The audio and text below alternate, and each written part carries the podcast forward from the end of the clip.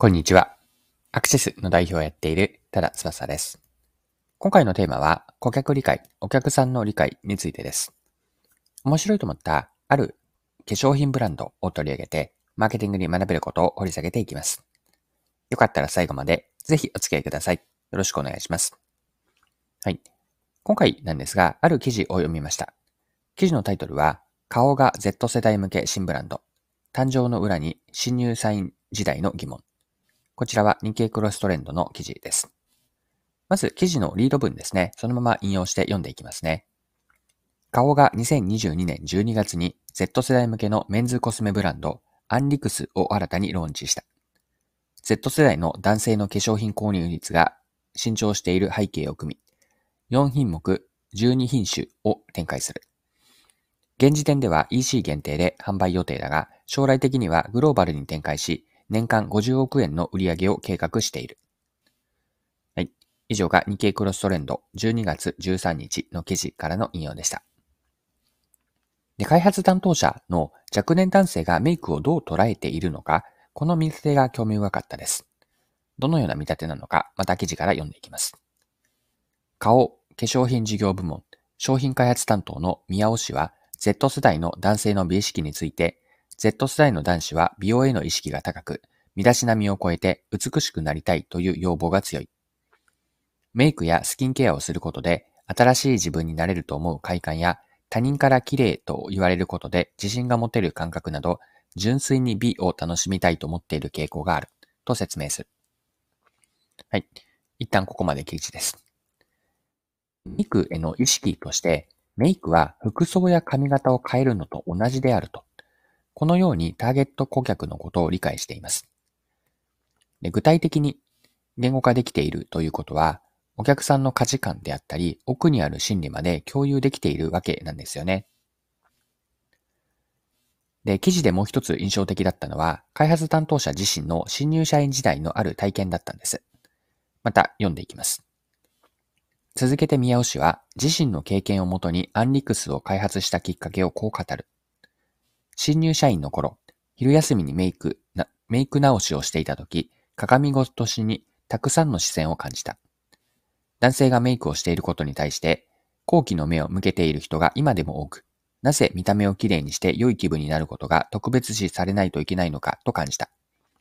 メイクをすることは髪型を変えたり、自分の好きな服を着たりすることと全く同じはず。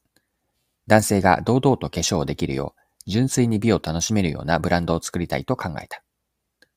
はい、以上が記事です。で男性向けの化粧品のアンリクスのコンセプトというのは、ターゲットユーザー、若年男性ですね。若年男性の理解であったり、開発担当者の新入社員の時の原体験から出来上がったんです。で、コンセプトはどのようなものなのか、記事から見ていきますね。宮尾氏の疑問をきっかけに約2年の開発期間をかけてアンリクスは完成した。ブランド名は Unlimited、カッコ限りないと Curiosity、カッコ好奇心を組み合わせたもので、誰もが好奇心の赴くままに美を求められる世の中を目指す。スローガンは、Hungry for Beauty 欲望のままに美しくと題し、欲望のままに美を追求する男性を応援するという意味を込めた。